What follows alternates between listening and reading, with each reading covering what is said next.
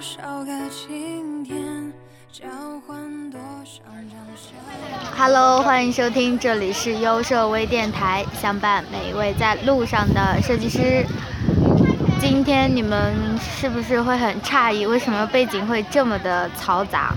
嗯，因为我现在在摆地摊，而且现在呢是马上要收摊了，然后趁着人少，就赶紧给大家录一期节目。为什么会选择在摆地摊的时候录节目呢？算是给我四年生活画下一个句号吧。我原来一直不想来摆地摊的，因为我同学他们已经摆了三天了，我今天呢是第一天摆，然后可能也是最后一天摆地摊。我觉得这个还是蛮有趣的一次经历吧。然后因为，呃，那些大爷大妈他们是是上这个这个麦过了。刚才那个声音就是有一个大叔，他过来要拿我的台灯，但是我这个台灯已经卖出去了。嗯，就是最最真实的摆地摊的一个还原吧，不是还原，就是实况录音。对于大学生活的话，我不知道就是大家有没有什么遗憾呀、或者什么的，因为这两天就是一直忙着聚餐呀，然后或者就是忙着告别呀。嗯，拜拜。哦，刚才是来买我东西的一个顾客，然后他来拿走他的东西，我给他打一声招呼。会不会你们听得晕头晕脑的？就是想要录一期节目来纪念一下这次的经历吧。因为一开始呢是蛮抹不开面子的，说实话，我我今天晚上卖出去的东西大多都是设计书呀，然后。呃，生活用品，然后其他的都没有特别的卖出去，而且设计书的话，我之前能送人的就都送人了，因为太重了，然后书也太多了，所以就能送人的就都送人了。嗯，但是还是有一些会留下来嘛，作为自己的珍藏。我也不知道为什么要录这期节目，反正就是觉得蛮好玩的，然后给你们，给你们听一听真实的摆地摊的一个情景吧。嗯，还有就是学校的大爷大妈们真的太可怕了，因为我的箱子是是用来装东西的，但是我刚把箱子搬下来，那个大妈她就开始开始拽着我的箱子说：“你这个箱子卖不卖啊什么的。”然后还要跑过来问我的行李箱，我行李箱是是三四位数买的，然后人家上来就给了我出了五十块钱，我当时都震惊了。然后还有过来直接拽着我摆地摊的床单问你这个床单怎么卖，就是我不卖什么，他们非要买什么，感觉大妈们都被宠坏了，他们都是拥有一颗少女心的，然后慢慢的。逐渐被岁月给打磨洗礼了的，嗯，我现在来了顾客了，呃，我在看，在看他们看我的产品，然后我边观察他们边给你们录节目。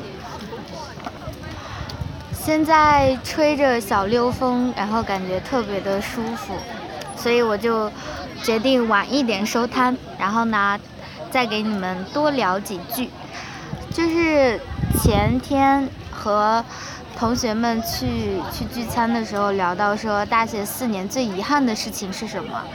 然后每个人有的呢是说没有好好学习呀，有的是没有好好谈一场校园恋爱啊，就是这些。然后我很我我我的我最遗憾的事情，你们你们应该会好奇吧？啊，我自己讲了算了。我讲的最遗憾的事情是。我没有在图书馆对那个有好感的男生要一个联系方式，所以所以这个是蛮遗憾的。但是，我我把这个蛮遗憾的事情给他们讲了之后，他们说了一句说，你可能要了联系方式之后更遗憾。我当场就一口老血差点吐出来。可能，呃，这个就是残缺美吧，就是人生哪有那么多十全十美的。然后马上要离开这个地方，然后回北京了。有那么一点点不舍，但是呢，也有对新生活的一种激动，还有还有还有什么呢？就是那个词语也说不出来。嗯，就是收拾好心情，然后重新出发，然后去往新的地方，然后开始认识新的人，然后结交新的朋友。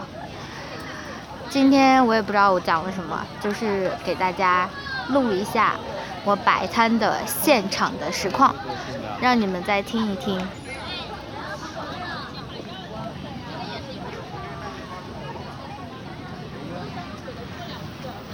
如果你也摆过地摊，如果不好意思我嘴瓢了，就是如果你也摆过地摊的话，欢迎在评论区里留言和我互动，然后我们一起聊聊摆地摊的那些事情。好啦，今天的节目呢就到这里啦，优设微电台始终相伴每一位在路上的设计师，我们下一期见，拜拜。